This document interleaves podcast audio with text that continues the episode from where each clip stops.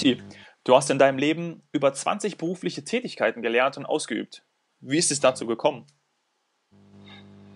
Ja, das war wahrscheinlich meine Neugier, mein Mut zum Entdecken, meine Freude, immer wieder was Neues zu erleben. Das, äh, das glaube ich dir gern. Wir haben jetzt schon ganz oft die Frage ähm, zugeschickt bekommen, über Instagram vor allem, dass ähm, ja, viele Personen es gar nicht schaffen, den Job zu wechseln, weil sie ähm, ja, ihre Bewerbungen nicht ankommen, sie sich nicht gegen Konkurrenten durchsetzen können. Manche haben auch geschrieben, dass sie es gar nicht schaffen, überhaupt eine Bewerbung zu schreiben, also dass ihnen der Antrieb fehlt. Ähm, wie war das bei dir jedes Mal? Wie, wie hast du den Job gewechselt? Meinen ersten Job habe ich gewechselt, nachdem ein Freund mich besucht hatte und gesagt hat, ich verdiene jetzt doppelt so viel und wenn du auch mehr verdienen willst, dann musst du raus aus dem Computerreparierjob und musst Verkäufer werden. Das war zwar ein guter Anreiz. das kann man sagen, ja. Dann hat er mir noch eine Firma genannt, wo ich hingehen soll. Da bin ich dahin marschiert und dann hat der Boss da mich gefragt, äh, verstehst du was von Computer? Ja, sage ich. Drei Jahre lang Computer repariert, weiß wie das geht, aber verkaufen kann ich nicht. Dann hat er gesagt, naja, das bringen wir dir bei und so war es dann auch. Und das heißt, du bist dann auch jedes Mal wieder ein, ja, irgendwo hingegangen, um auch etwas Neues zu machen und etwas Neues zu, zu erfahren? Ja, schon. Ich habe natürlich auch gemerkt, wo es klemmt. Zum Beispiel hatte ich dann festgestellt, dass die Firmen, äh, die ich kannte, äh, aus der, aus der Computerwoche-Zeit, dass äh, kaum jemand äh, weiß, äh, wie man Werbung macht. Dann habe ich eine Werbeagentur gegründet.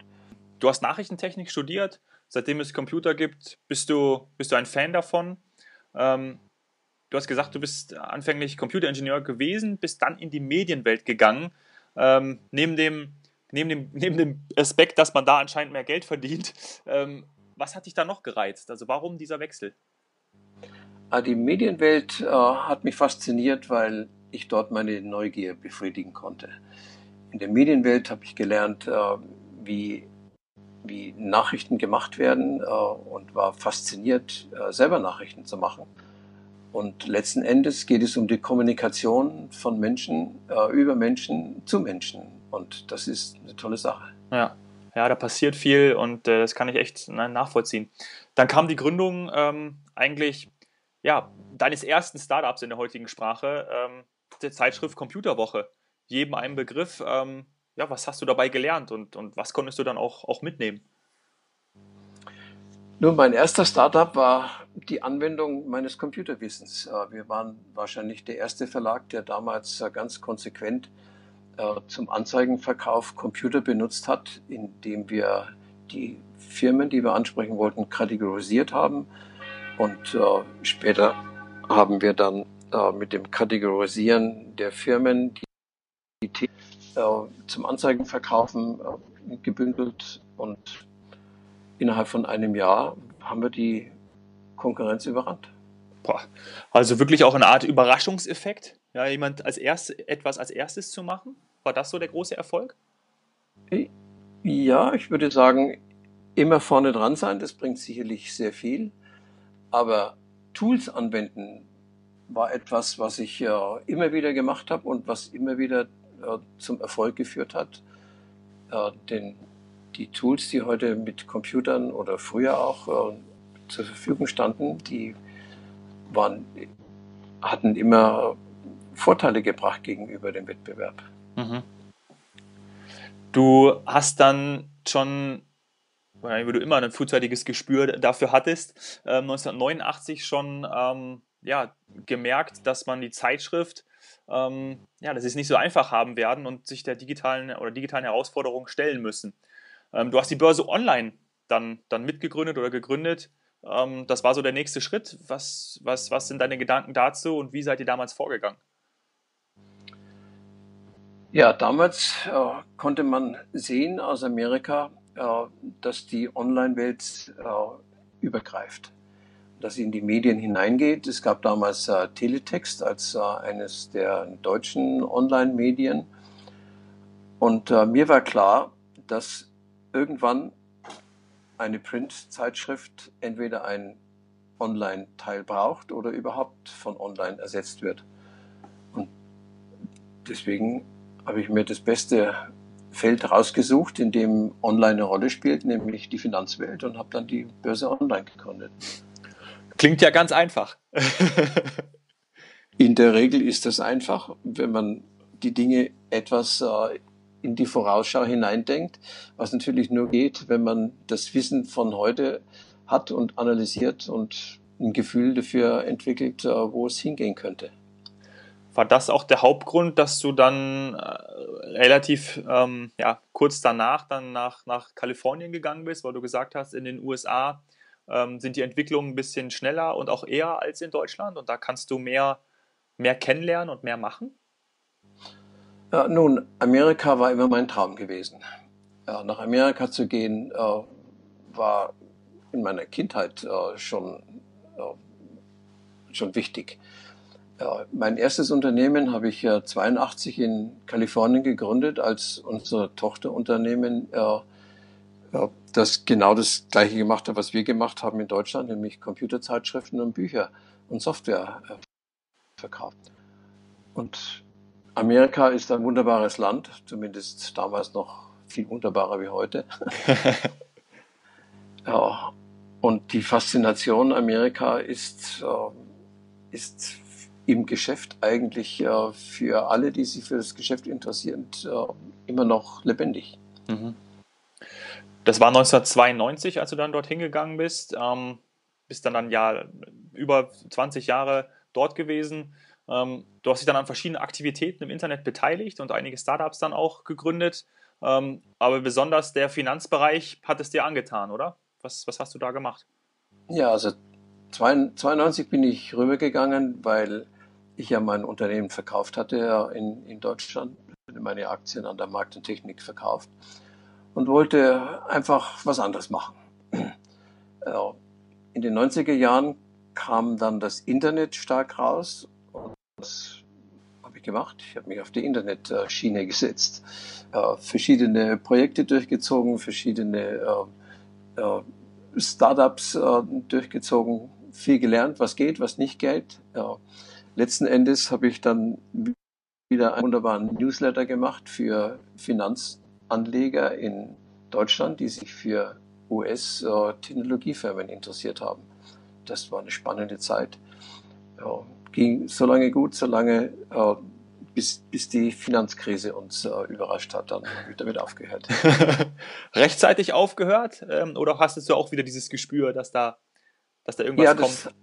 Das hat man kommen sehen. Äh, dann war auch kein Interesse mehr da. Ähm, deutsche, deutsche Interessen an US-Aktien waren in dieser Zeit relativ mau und dann hört man einfach auf. Mhm. Wenn du tatsächlich dann in so vielen Bereichen beziehungsweise so vielen Startups und, und Unternehmungen ähm, drin warst, du hast gerade schon gesagt, ähm, mal hat es funktioniert, mal nicht funktioniert. Was ist so dein, dein, deine größt, dein größtes Learning, nennen wir es mal so, ähm, das du mitnehmen kannst und auch unseren Zuschauer mit, Zuhörern mitgeben kannst? Hm, die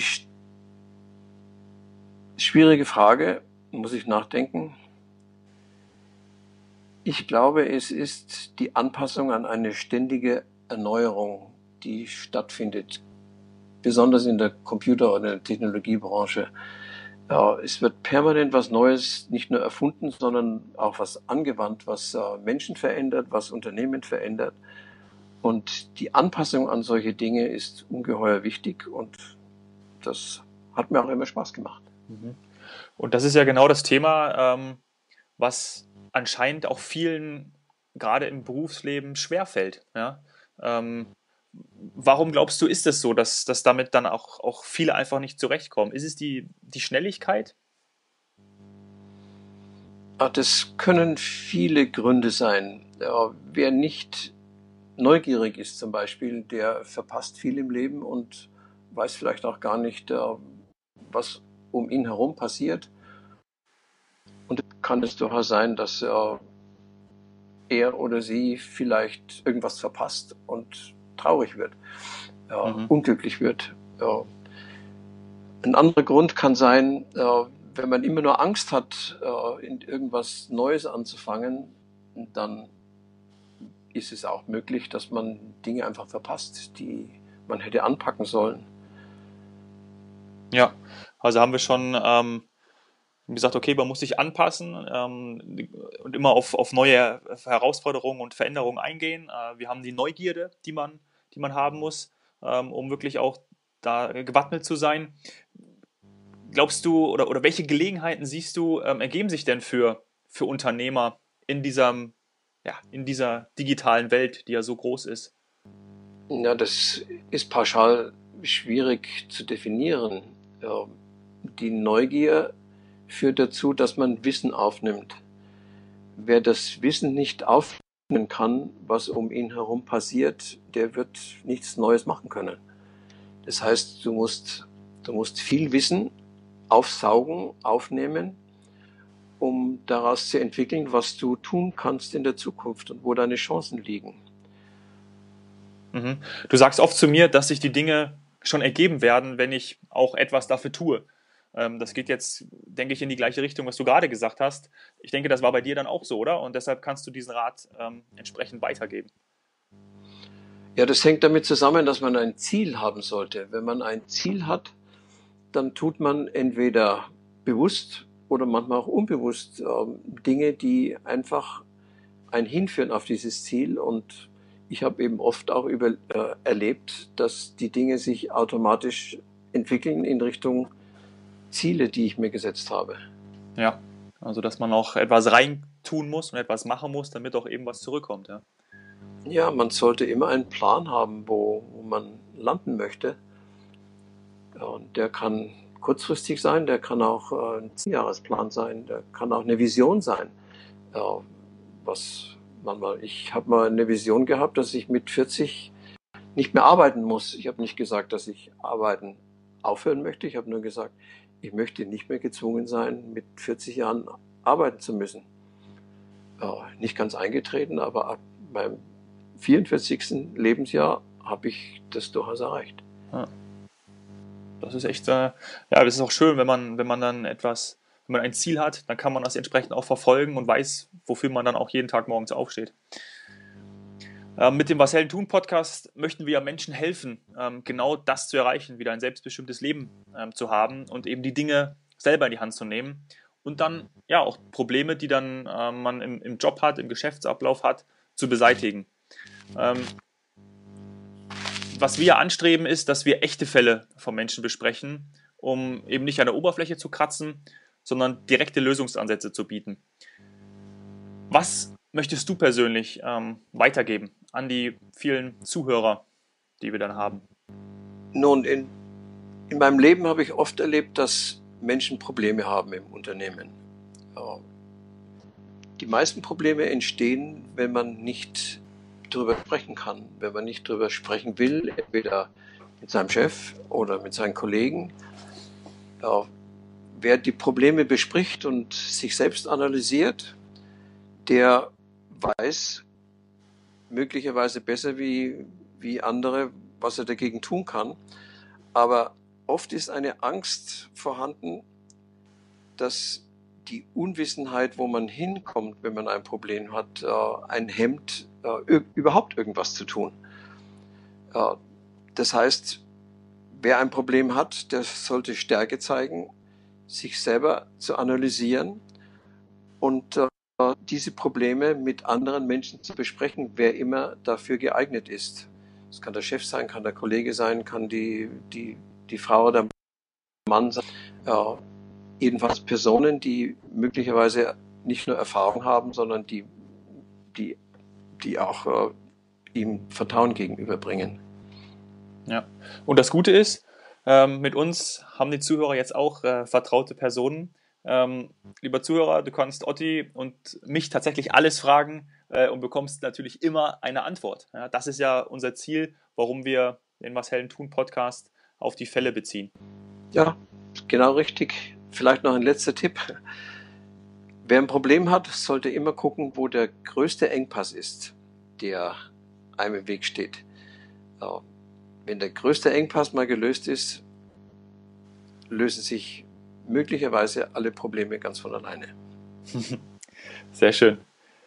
Ja, ich freue mich sehr, dass wir ähm, gemeinsam den vielen Arbeitnehmern, den Führungskräften, den Selbstständigen und natürlich diejenigen, die sich von uns ja, angesprochen fühlen, ähm, Lösungsmöglichkeiten zu konkreten Fällen bieten können, ähm, die du uns, lieber Zuhörer, natürlich ähm, zuschicken kannst.